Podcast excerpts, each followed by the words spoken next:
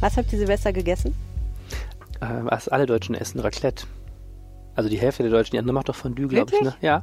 Ja, es war nicht originell, aber es ist total gemütlich. Das ist so, man muss ja so ein Essen finden, was den die, die Zeit bis 12 Uhr so ein bisschen überbrückt, gemütlich. Sonst muss man ja so öko-schädliche Sachen wie Bleigießen machen. Wir haben Tapas gemacht und dann habe ich meinen Schokobrunnen angeworfen. Okay, das ist natürlich geil. Aber kannst du auch eine ganze Zeit. Und das Schöne ist ja, wenn du mit so mit 30ern feierst, du musst ja irgendwas so gegen 22 Uhr, musst du ja irgendwas rausholen, was wieder wach macht. Ne? Weil dann kommt ja nach dem Essen, wenn das Kind im Bett ist, ist ja so der Punkt, wo äh, langsam alle denken, scheiße, es sind noch zwei Stunden zwei Stunden. Silvester. Das hatte ich aber schon ich? Ich finde, das bei Silvesterpartys trübte das schon mit 18, das ist immer, du hast diese, du hast diese Finalspannung und dann immer so, immer noch zwei Stunden. Ja, und aber so 150 Gramm geschmolzene Schokolade Ja. wirken so. Wunder. Das ist ja auch eine Art von Dünn, ne? Und der Abend endete damit, dass jemand einen koffeinfreien Kaffee trank. Ganz am Schluss. 10 vor 12, bevor ich dann schlafen gelegt habe. Ja, so ungefähr. Ja, aber das ist wirklich erstaunlich, ne? Ich habe, ähm, ich bin jetzt in einem Alter, wo die Leute mich fragen, und hast du gefeiert? Also die fragen nicht, was hast du gemacht oder wo hast du gefeiert oder Stimmt. wie lange warst du wach oder was hast du getrunken, Ja. Hm. sondern die fragen, hast du gefeiert? Weil die Option nicht zu feiern und einfach um 21.30 Uhr nach drei Netflix-Serien Genau, ins Bett viele zu Menschen gehen, sind schon bei der Netflix-Serie ist vollkommen deutlich vor. 12 weggenickt. ne? Unglaublich. Worüber reden wir eigentlich heute? Das ist eine gute Frage. Wir befinden uns ja gerade medial ähm, in dieser Phase, wo viele Seiten zu füllen sind in der Zeitung und viel Internet zu füllen ist und wenig passiert, weil die Menschen zu großen Teilen noch ähm, Netflix gucken, statt Politik zu machen oder sich zu streiten eine oder Karte irgendwas. auskurieren. Wir reden über das Jahr 2020. Ähm, das finde ich, äh, macht mir sehr viel Spaß heute, weil ähm, ich es mal echt interessant finde, nach diesen ganzen Jahresrückblicken und jetzt auch der Pause, die wir uns ja auch gegönnt haben, auch im Podcast mal wirklich zu gucken, was wird nächstes Jahr wichtig und was wird spannend. Na dann, mein Name ist Helene Pawlitzki und mit mir im Studio ist Arne Lieb. Ihr hört Folge Nummer 81 dieses Podcasts und der Rhein, haben wir jetzt nicht nachgeguckt, aber steht ziemlich hoch, habe ich gestern gesehen. Rheinpegel. Der Düsseldorf-Podcast der Rheinischen Post. Wir werden auch immer fauler, ne? Ich habe noch nachgeguckt, habe ich vergessen, das aufzuschreiben. Das war nicht sehr geschickt. Ich habe ja festgestellt, früher habe ich immer mh, Jahresrückblicke und Jahresvorausblicke gelesen, sehr gerne. Äh, aber inzwischen, ich glaube, dieses Jahr habe ich fast keinen einzigen gelesen, weil ich irgendwie gedacht habe, ich möchte eigentlich nicht so gerne auf 2019 so unbedingt so doll zurückblicken. Was natürlich die Frage aufwirft, warum haben wir überhaupt einen Jahresrückblick-Podcast gemacht? Und ähm, ich habe dann öfter mal gelesen, ähm, es scheint so ein Ding in Amerika zu sein, dass alle sagen, Gott sei Dank ist dieses schreckliche Jahr vorbei. Also die Amerikaner fanden es auf jeden Fall ganz furchtbar. Und sie nennen auch, ich weiß aber nicht genau warum, das ganze Jahrzehnt nennen sie äh, Terrible Teens oder Terrible Tens, ich bin mir gerade gar nicht sicher. Aber diese ganze Dekade hat offensichtlich, also es ist offensichtlich in Mode, diese ganze Dekade furchtbar gefunden zu haben. Ah ja. Ist das hab- bei dir auch so? Mm, Ja, es ist ja momentan so eine politisch aufgeregte Stimmung, wo man jetzt das Gefühl hat, alles ist schlimmer geworden und so. Ist das so? Äh, Ich glaube, ich spreche jetzt den äh, Rahmen dieses Podcasts. Ich weiß nicht, ich fand es nicht so schlimm. Ich habe ähm, wenig Jahresrückblicke gelesen. Ich fand so, ist so was dramatisch Schlimmes ist, glaube ich, ich fand, das war so ein bisschen Stillstand, ja. Also in Düsseldorf fand ich auch, es gab, haben wir auch im Jahresrückblick darüber gesprochen, viele Themen, die immer so wiederkamen. Ich Mhm. weiß es nicht. Also richtig weiter, hab, weiterentwickelt ähm, hat sich die Stadt nicht unbedingt. Ich habe jetzt gestern noch gesehen in Tagesschau von aus dem Jahr 2000, dass da alle das Millennium gefeiert haben außer Kuba, weil die nämlich zu Recht darauf hingewiesen haben, dass das nächste Jahrzehnt ja erst 2001 begonnen hat. ähm, diese Diskussion wird ja jetzt gerade auch wieder geführt, weil das nächste Jahrzehnt ja, wenn man äh, anders rechnet oder viele sagen richtig rechnet, ja erst nächstes Jahr beginnt. Das ist so die Kategorie von Leuten, die, ähm, wenn man sagt, nach Mitternacht sagt, das müssen wir morgen machen, dann darauf hinweisen, dass ja schon morgen ist. Spitzfin- Wo ich einfach spitzfindige auch nur mit Nation, die Kubaner, kann. ja. Ich möchte den Podcast aber auch noch mit einer guten Nachricht beginnen. Wir haben eine äh, Nachricht bekommen von Jenny. Die Nachricht an sich war auch sehr nett, aber nicht die gute Nachricht, die ich verbreiten will. Hallo Helene, ich habe vor kurzem mit eurem Podcast angefangen und finde ihn super. Sehr interessant und lustig weiter so. Vielen Dank. Mit Erschrecken habe ich festgestellt, dass es ihn schon über ein Jahr gibt und ich noch nie davon gehört habe. Ja, das verstehe ich ehrlich gesagt auch nicht. Ja. Jenny lebt offensichtlich unterm Berg. Äh, wahrscheinlich im Busch oder so. Jetzt wollte ich alle Folgen nochmal hören, finde aber nur noch bis Folge 27. Das fand ich verblüffend, weil ich nicht gedacht hätte, dass irgendjemand ernsthaft auf die Idee kommt, alle Podcasts Ich frage mich auch zurückzuhören. gerade, ob äh, das überhaupt in unserem Interesse ist, wenn die ersten Folgen nochmal gehört werden. Äh, ich habe dich das nicht gefragt, bevor ich Folgendes getan habe. Oh. Also sie fragt dann, weißt du, wo ich die ersten Folgen hören kann? Und ich habe auch festgestellt, sie hat vollkommen recht. Man kann nicht, äh, man konnte nicht alle Folgen hören. Und dann bin ich hingegangen und habe geforscht, warum. Und es stellte sich heraus, es ist ein technisches Thema. Und wir haben das technische Thema dann insofern geändert, als dass man jetzt rückwirkend alle 100 Folgen, also immer 100 Folgen hören kann. Da dies erst Folge 81 ist, gibt es noch nicht 100 Folgen. Mhm. Aber wenn es mal 100 Folgen gibt, der eins, dann werden alle 100 Folgen hörbar sein. Wenn es 101 gibt, werden nur noch äh, alle Folgen bis auf Folge 1 hörbar sein. Wir können ja in zehn Jahren, wenn es den Podcast noch gibt, so eine, so eine Edition, so eine edle Metallbox rausbringen, wo man alle Podcasts nochmal irgendwie auf, keine Ahnung, auf Sticks aus, ausgedruckt äh, nochmal zu Hause dann nachhören. Ja, oder nicht. mal gucken. Es wäre wirklich mal witzig, die erste Folge nochmal zu hören. Egal.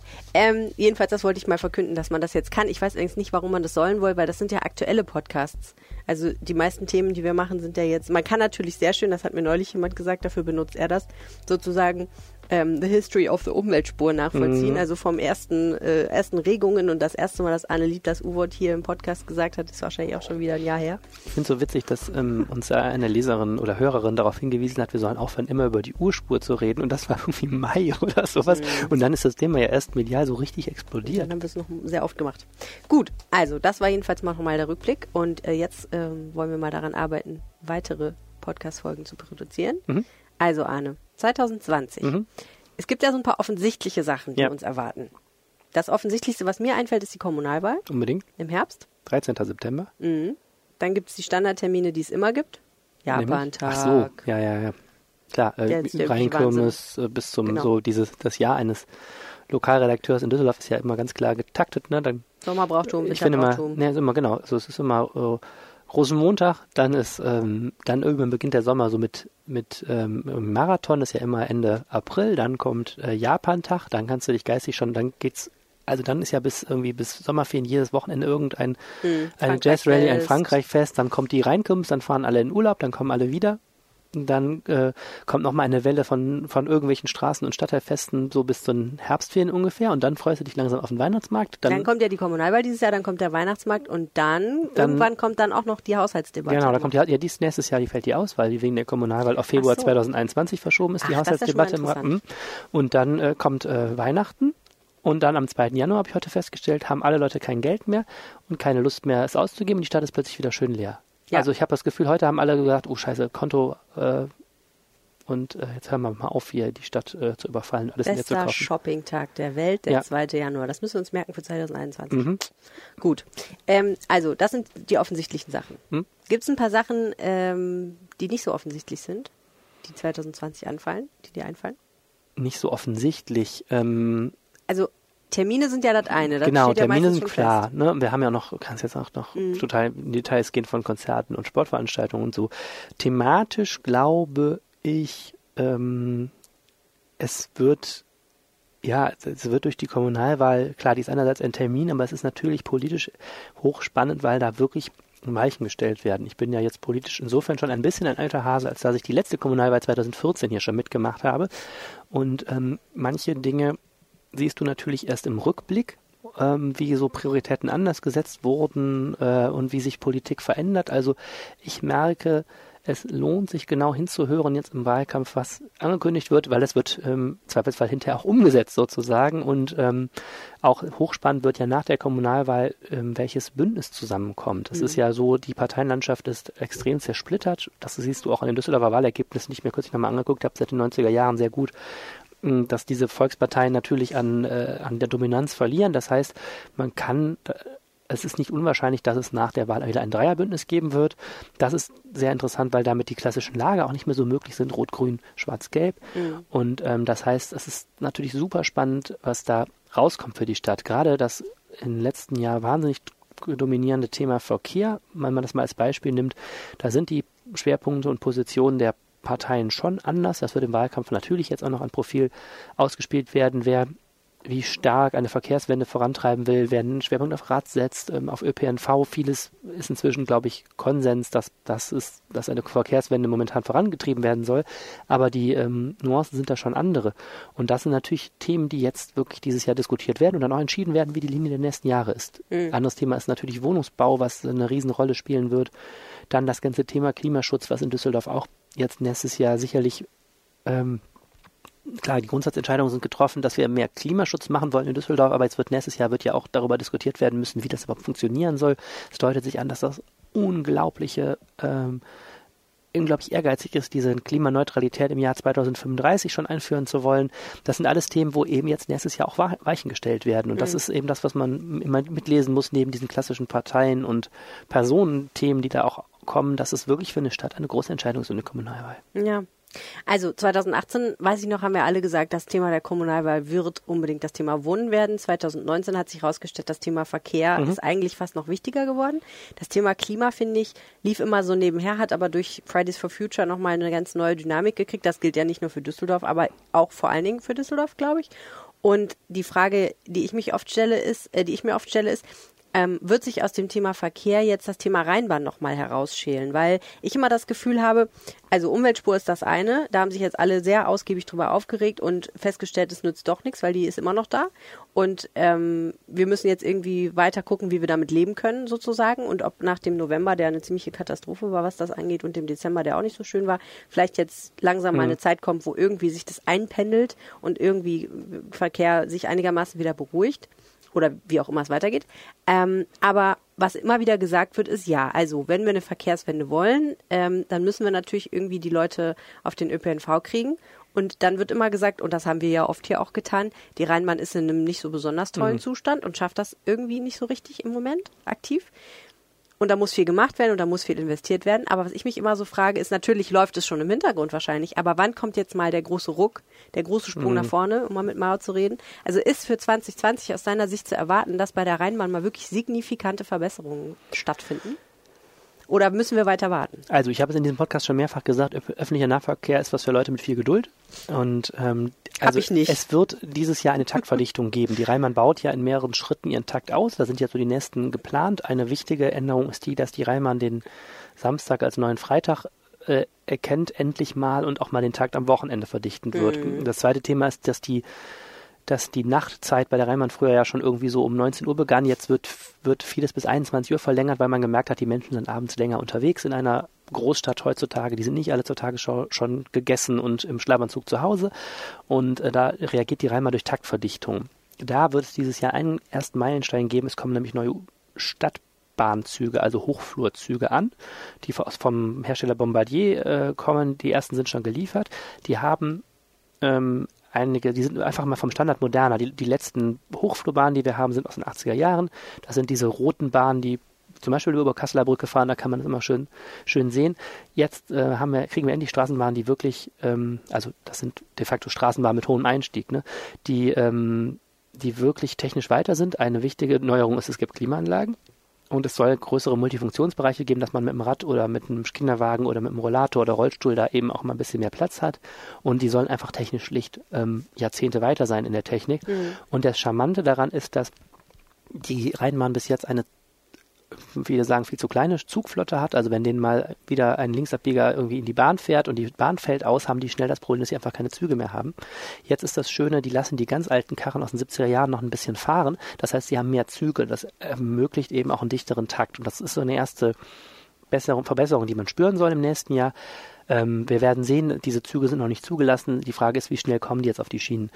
Ansonsten ja, die großen im letzten Jahr wurden viele große politische Grundsatzreden für die Rheinbahn gehalten. Es dauert. Wir sind weitere Züge sind bestellt. Es wird dann auch die Frage in Düsseldorf kommen, wenn wir mehr Züge haben, wo wir die überhaupt abstellen. Das wird auch ein total brisantes Thema, weil die Rheinbahn braucht eigentlich einen neuen Betriebshof und das sind eben so Themen, die den einzelnen Fahrgast jetzt erstmal nicht so inter zu interessieren haben, aber äh, an denen über Jahre jetzt gewerkelt werden muss. Genauso wie das Thema mehr Züge brauchen wir auch mehr Fahrer, Fahrerinnen. Die Rheinbahn findet die gerade sehr schwer. Ähm, und das sind alles Sachen, die werden uns im nächsten Jahr beschäftigen. Aber Verkehrswende ist ein Thema, was auf Jahre angelegt ist. Mhm. Ich glaube, das, was uns nächstes Jahr beschäftigt, ist nochmal, wir müssen nochmal einen Schritt zurück kurz treten. Wir sind eine wachsende Stadt und die ähm, Statistik besagt, dass die Einwohnerzahl nochmal massiv nach oben gehen wird. Und wenn du dir mal so die vielen Planungsprojekte anguckst, die wir in der Rheinischen Post auch vorstellen. Einzeln jemand baut irgendwo was. Der Trend ist, es werden Häuser aufgestockt, es werden Hochhäuser gebaut, viel, viel mehr. Wir werden dieses Riesenhochhaus ja jetzt kriegen neben dem Arakhaus. Das ist ja bis jetzt unser mhm. höchstes Gebäude in der Stadt. Da kommt ein genauso hohes Wohnhochhaus hin. Ähm, oft sind da auch noch Mikroapartments drin, haben wir heute darüber, also in der Montags, nee, Donnerstagsausgabe der Rheinischen Post, heute war da ein Artikel zu. Also da werden ganz kleine Wohnungen, viele ganz kleine Wohnungen in ein Haus gebaut. Das heißt, die Einwohnerzahl wird steigen, die Verdichtung wird massiv zunehmen in der Stadt. Spüren wir ja jetzt auch schon in den letzten Jahren, jede Freifläche wird gesucht, mhm. wo man noch ein paar Wohnungen draufstellen kann. Und bis jetzt steigt die Zahl der Autos, die angemeldet sind, eigentlich proportional zur Einwohnerzahl. Das ist eine Sache, die ist eigentlich nicht mehr, nicht mehr praktikabel. Und mhm. es wird teilweise auch schon so geplant, dass gar nicht mehr zu jeder Wohnung ein Stellplatz für ein Auto vorgesehen wird. Das heißt, dieses Problem, dass wir zu viel Verkehr haben und zu viele Autos, die wir irgendwie im Straßenraum überhaupt nicht mehr abgestellt kriegen, ähm, das wird zunehmen. So, und jede Stadtregierung, die kommt, muss sich mit der Frage auseinandersetzen, wie reagiert man darauf? Baut man jetzt massenweise Tiefgaragen oder ähm, sagt man, nein, die Leute sollen jetzt mal mehr ähm, auf andere Verkehrsmittel umsteigen. Und dann ist eben die Frage, verbessert man nur die anderen Verkehrsmittel oder macht man das Autofahren noch weiter unangenehm? Das ist ja so ein bisschen die Idee der Umweltspur, mhm. dass der Autoverkehr auch mal eingeschränkt wird.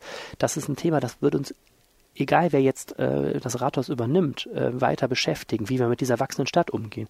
Und das zweite Thema, was daraus resultiert, ist die Frage mit dem Wohnungsbau. Sollen wir jetzt immer mehr Freiflächen ausweisen? Soll immer weiter gebaut, gebaut, gebaut werden, höher? Die SPD sagt sogar, ähm, man könnte sogar über neue Stadtteile nachdenken, um diese, diese Nachfrage nach Wohnraum zu befriedigen. Mhm. Oder sagt man da irgendwann politisch, ey, wir stellen da jetzt mal eine Bremse ein. Ähm, das ist das, was CDU und FDP gerade so andenken und sagt, äh, wir versuchen, das Wachstum stärker zu steuern, stärker zu regulieren und ein bisschen auf die Bremse zu treten, damit die Infrastruktur mitwächst. Das sind so Grundsatzfragen, die dahinter stehen, wo dann eben solche Einzelfragen wie die Rheinmann sich auch ableiten. Ja, und ich glaube, ab von den ganz harten Themen wie Parken und Sachen, ne, die man mit äh, Zahlen, Daten, Fakten sozusagen belegen und ändern und, und irgendwie lösen könnte, theoretisch, ähm, hängt da ja auch noch dran. Und da wünsche ich mir ehrlich gesagt für 2020 auch vielleicht noch so ein bisschen eine Debatte. Die Frage, wie gehen wir eigentlich miteinander um? Also, mhm. ähm, wie schaffen wir es eigentlich in so einer engen, dicht bebauten und dicht bevölkerten Stadt wie Düsseldorf, uns nicht zu sehr auf die Nerven zu gehen, uns nicht zu sehr äh, rücksichtslos dem äh, anderen gegenüber zu verhalten und die Interessen miteinander in Einklang zu bringen. Also wenn wir an 2019 denken, die äh, im Prinzip ist das Problem, was wir im Rheinbad hatten, nämlich dass da Leute sich so benommen haben, dass die Polizei oder die äh, Badleitung sagte, wir räumen den Laden jetzt hier einmal auf und machen zu, ist ja im Prinzip genau das, ne? Ähm, widerstreitende Interessen bei einem, in einem öffentlichen Raum und dann kann man natürlich immer darüber debattieren, was ist eigentlich noch okay? Also wie viel, mhm. wie viel Randale darf man machen, bevor man ähm, so viel sich äh, daneben benimmt, dass das nicht mehr geht und anderen Leuten den Badbesuch oder was auch immer verleidet. Und ich finde aber, das durchzieht so ein bisschen alles eigentlich, ne? Weil ähm, der Straßenraum ist ja auch so ein Punkt, also gerade auch Verkehr, ähm, wie verhalte ich mich eigentlich in einem öffentlichen Personennahverkehr? Das sind ja alles Sachen, die sind nicht neu, aber mhm. man merkt halt, finde ich, sehr deutlich, je enger wir zusammenrücken, je mehr wir werden, je unterschiedlicher wir auch werden, ne? das ist ja auch ein Effekt der pluralistischen Gesellschaft schlicht und einfach, desto schwieriger ist das, weil, mh, hm, weiß ich auch nicht, jemand, was weiß ich, ähm, mit einem von mir aus äh, arabischen Hintergrund hat vielleicht ganz andere Vorstellungen davon, wie, also, oder sagen wir mal ein Italiener oder so, der Klassiker, ne? Hat eine ganz andere Vorstellung davon, wie laut man eigentlich in der Bahn noch telefonieren darf, ohne dem anderen tierisch auf den Nerv zu gehen. Ähm, so, ne? Und ich habe dann vielleicht auch irgendwelche Verhaltensweisen, die der, die der nächste komisch findet. Und das ist sowas, das finde ich total schwierig zu fassen auf der einen Seite. Und ich verstehe auch, wenn die Politik sagt, eigentlich ist das schwierig, da ranzugehen. Aber eigentlich, finde ich, müssten wir darüber mal reden. Also eigentlich müssten wir mal überlegen, ähm, wie können wir eigentlich so eine Kultur von irgendwie, wie soll ich sagen, Toleranz und aber auch einfach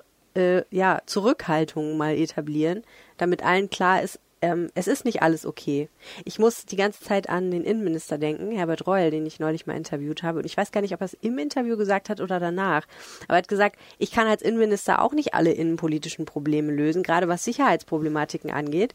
Äh, sondern es geht auch einfach darum, dass Leute inzwischen glauben, die Regeln gelten nicht für sie. Hm. Sie können machen, was sie wollen ne, für alle anderen gelten die Regeln vielleicht, aber sie persönlich, so ein starker Individualismus, den er da attestiert, mhm. ähm, da, da, das, da habe ich heute Morgen dran gedacht, weil ich über den Krefelder Zoo gelesen habe, wo ja offensichtlich Leute diese komischen Himmelsleuchtfackeln abgeschossen haben an, ähm, an Silvester und deswegen möglicherweise dieser Zoo, dieses Affenhaus gebrannt hat. Und er sagt auch, ähm, wir haben Regeln dagegen, die darf man mhm. nicht benutzen, seit weiß ich auch nicht 2009 oder was auch immer wir müssen jetzt aber, ne, es muss Leute, also die Leute müssen sich schlicht daran halten mhm. einfach. Und ne, da, da kann man ja nicht überall sein und den Leuten überall auf den Finger gucken. Und das ist so ein bisschen was, da denke ich mir, eigentlich müsste Düsseldorf darüber mal wirklich ernsthaft eine Debatte führen. Ich finde, das sind jetzt viele einzelne Themen, die du ja, so ansprichst. Ne? Klar, wenn es enger wird, ähm, wird es auch wichtiger, dass man die Grenzen des anderen oder der anderen äh, respektiert. Das ist, glaube ich, aber auch ein Thema, was Menschen, seit sie zusammenleben, beschäftigt. Interessant ist natürlich dieser Sicherheitsaspekt, weil du eben mit dem Rheinbad anfängst. Mhm. Ähm, ich habe kürzlich den, hier den Ordnungsdezernenten Christian Zaum interviewt und der hat echt erschreckende Zahlen zu wie hoch, wie, wie stark die äh, Anzahl der Übergriffe, also verbal wie auch körperlich auf Ordnungsamtsmitarbeiter gestiegen ist. Mhm. Und ein Beispiel, wo der das so festmacht, ist, äh, das Ordnungsamt wird ja auch wie die Polizei zu Ruhestörungen gerufen, dass die ähm, viel größer als früher das Problem haben, dass solche Standardeinsätze so eskalieren. Also ja. es nicht mehr die Leute die Tür aufmachen, das Ordnungsamt steht da, sagt, die sind zu laut, ähm, und dann sagen die, oh, Entschuldigung, ich drehe mal die Musik leiser. Also viele werden das immer noch machen. Ja. Aber dann plötzlich auch Situationen haben, wo dann die, die Tür aufgeht und dann hast du sofort eine Situation, wo du mit, äh, mit, mit Gewalt, genau, ja, also mhm. genau, keine Ahnung, ich habe das jetzt nicht an, an Bedrohung. Wir hatten ja gerade erst einen Fall in, der Silvester, das war jetzt nicht das Ordnungsamt, da ist es ja auch absurd. Die Feuerwehr fährt auf die Reisholzer Straße in Nierenfeld, ähm, löscht da irgendwie so einen brennenden Sperrmüllhaufen, der auch wirklich großen Schaden verursacht hat, weil da irgendwie über mehrere Etagen die Wohnung komplett verqualmt waren und zwei Wohnungen gar nicht mehr bewohnbar sind.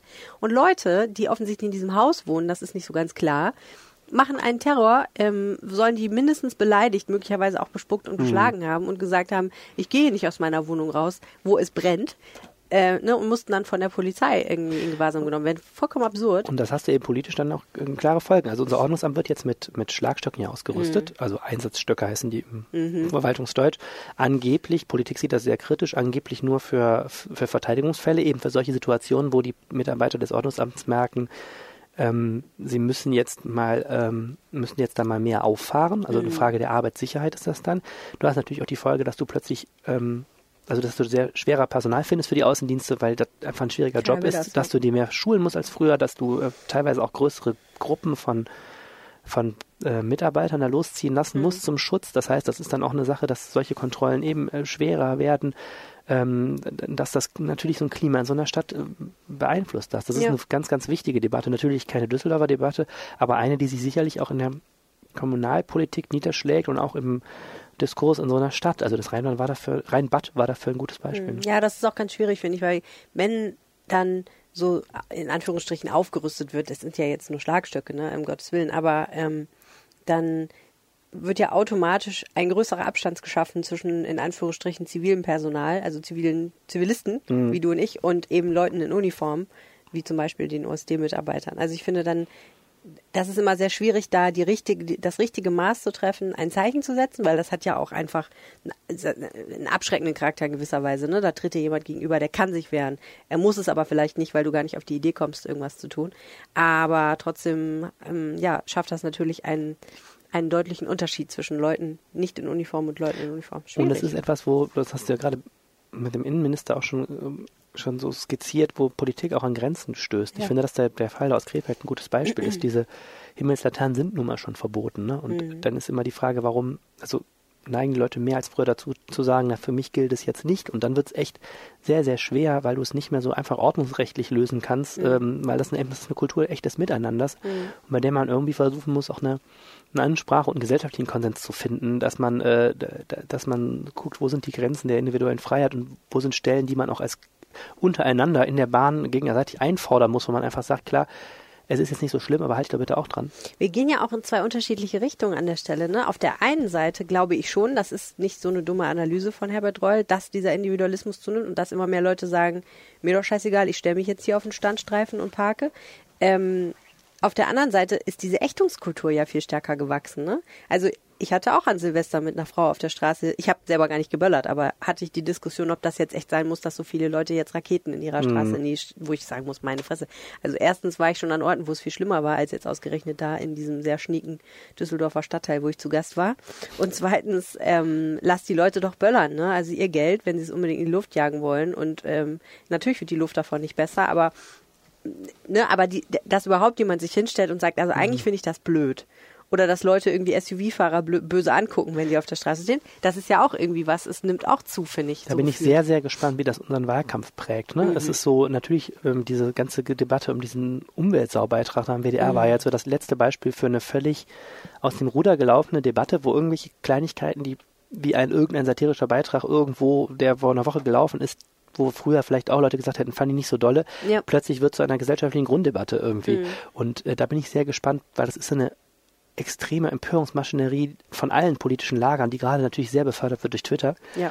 Und ähm, ich bin sehr gespannt. Das wird unseren Wahlkampf wahrscheinlich auch verändern. Wer weiß, ob wir jetzt hier auch in Düsseldorf plötzlich nur noch in so kleinteilige Grundsatzdebatten, wie wir zu leben haben, eintreten, Ja. statt, ähm, das wäre so meine Hoffnung, auch mal die großen Linien zu sehen ähm, und auch ein bisschen das Verbindende mal in so einer Stadt zu sehen, weil man kann sich ja wirklich, ähm, also irgendwie hat es unsere Gesellschaft ja insgesamt hingekriegt, ähm, aus jeder kleinen Frage, ob man böllern soll oder nicht, in eine Angelegenheit zu machen, wo am Schluss Morddrohungen verschickt werden. Und ich bin auch sehr gespannt, wie das wirklich unseren Wahlkampf in der Stadt prägt, ob da auch so eine hohe Emotionalisierung und so, eine, so viel Gift äh, zusätzlich reinkommt. Ähm, Ich hoffe immer, dass dann so eine so ein Stadtwahlkampf noch ein bisschen unter der ähm, unter der Schwelle gibt, wo die Leute sich alle umbringen wollen. Aber Ja. wir werden sehen. Naja, und du hast ja, ich glaube, im Jahresrückblick gesagt, 2019 war das Jahr, wo du irgendwann beschlossen hast, du bist mit sozialen Medien ziemlich durch. Mhm. Und da musste ich noch oft dran denken. Und ich denke mal, okay, ich, ich glaube ja immer noch an den Umschwung, der kommen wird. Ich glaube, es wird eine Abwendung vom Digitalen geben. Ich glaube, es wird äh, Lebensbereiche geben, in denen die Leute feststellen, das hilft mir hier nicht weiter, diese endlosen Diskussionen und endlose Selbstdarstellung im Netz.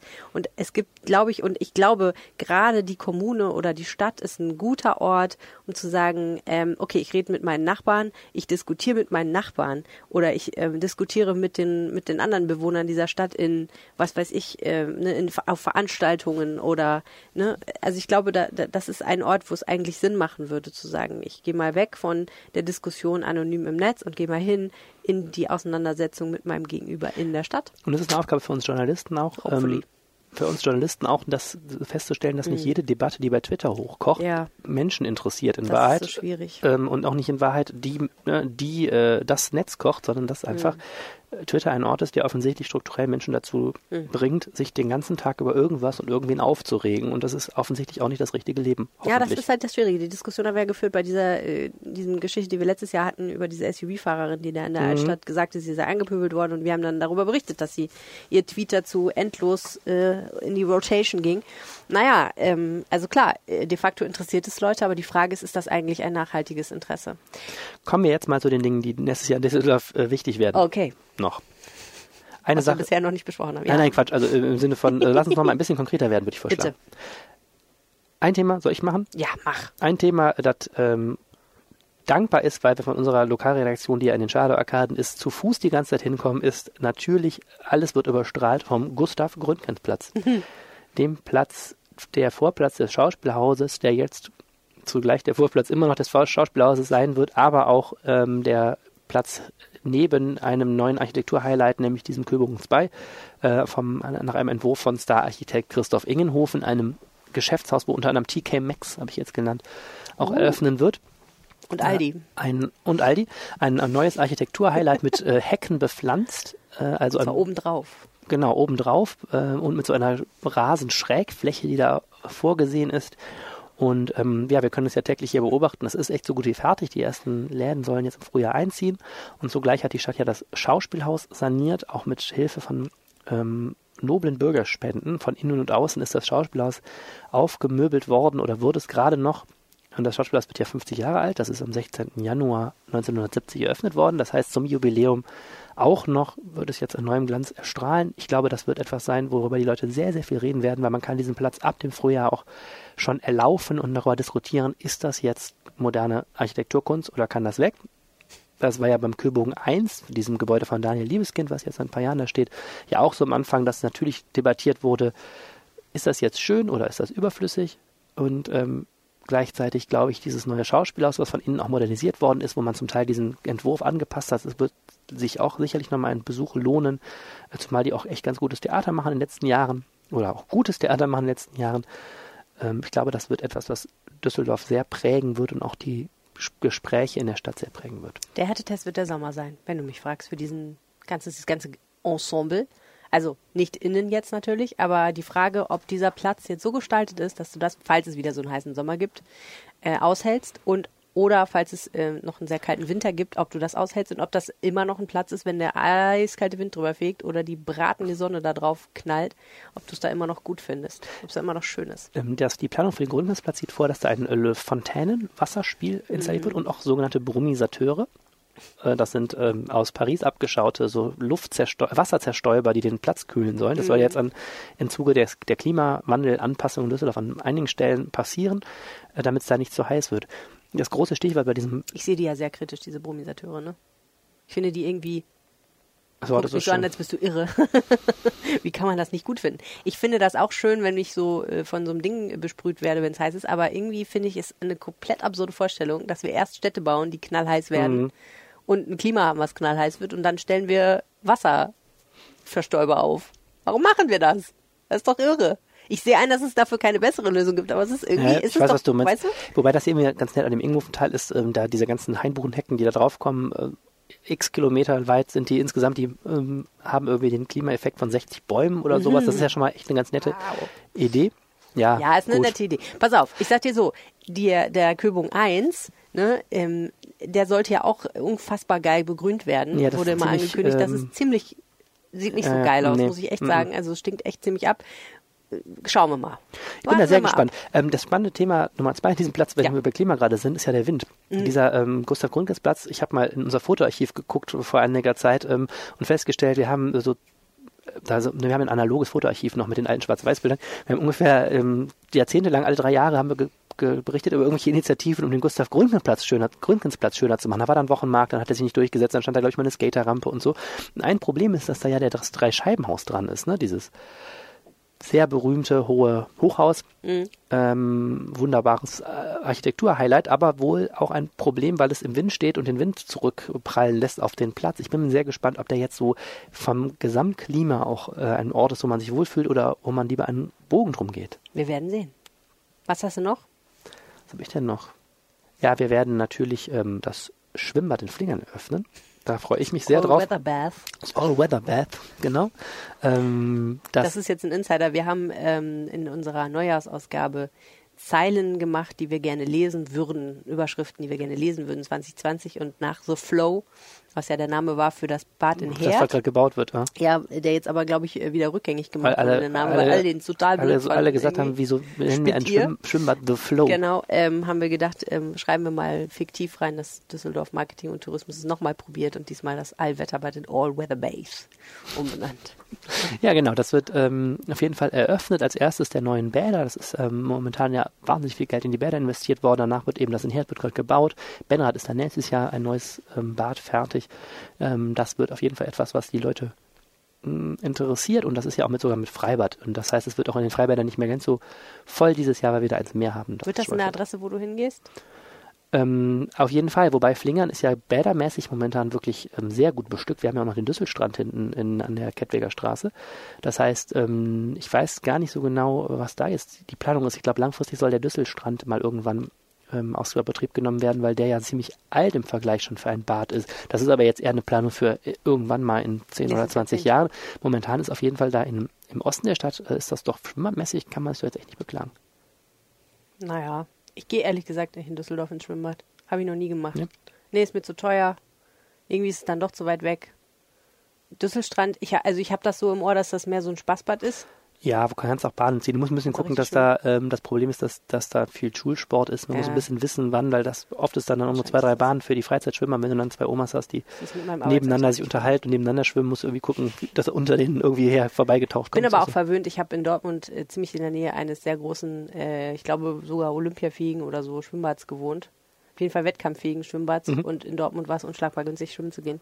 Ja, jedenfalls, das ist so, es wird noch einen Reigen von Eröffnungen geben. Ich gehe davon aus, dass auch, also schulbaumäßig natürlich sowieso, dass mhm. ich gehe davon aus, dass die jetzt vor der Wahl auch alles eröffnen werden, was wo der Beton halbwegs getrocknet ist natürlich, weil das sind natürlich die Bilder, die man jetzt gerade vor der Wahl auch haben will. Jedes also, Band, was sich irgendwo findet, wird durchgeschnitten werden. Düsseldorf hat ja wirklich finanziell im Vergleich zu anderen Kommunen äh, echt, echt richtig Möglichkeiten und da wird wahnsinnig investiert. Nächstes Jahr wieder in Schulen und wie gesagt, Bäder ist ganz wichtig, aber auch in diverses andere, was man aus Beton äh, errichten kann. Ja. Was, auf was freust du dich denn noch so? Ich freue mich besonders auf die Rammstein-Konzerte im nächsten Jahr. Rammstein. Das ist dein Scherz. Achso.